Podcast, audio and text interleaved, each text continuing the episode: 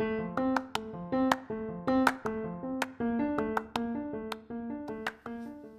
aí, tudo bem? Meu nome é Estela Godoy, eu sou professora de Sociologia e coordenadora do projeto Articuladas, um projeto de extensão da PUC Campinas. Nessa temporada de Sísifo e o Cuidado, vocês vão ouvir as histórias das pessoas que participam do grupo da melhor idade, do Centro de Convivência Social do Jardim Rosolei, no município de Hortolândia, região metropolitana de Campinas. Então, nossa programação vai funcionar assim.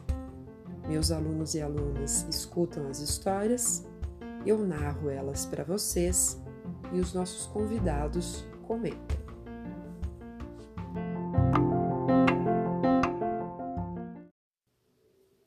Conta a lenda que Sísifo, rei de Corinto, na Grécia, teria desafiado a morte e contrariado os deuses.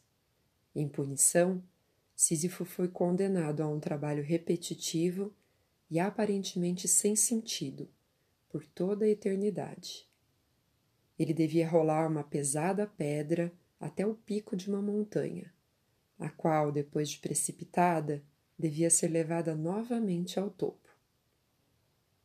Provavelmente o mito de Sísifo foi narrado pela primeira vez por Homero, poeta épico, entre 1500 a 700 a.C.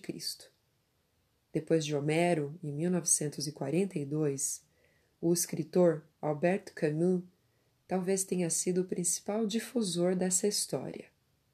Em seu livro, Camus afirma que o mito é trágico porque nosso herói é consciente de sua condição e é dessa consciência que brota toda a sua alegria silenciosa.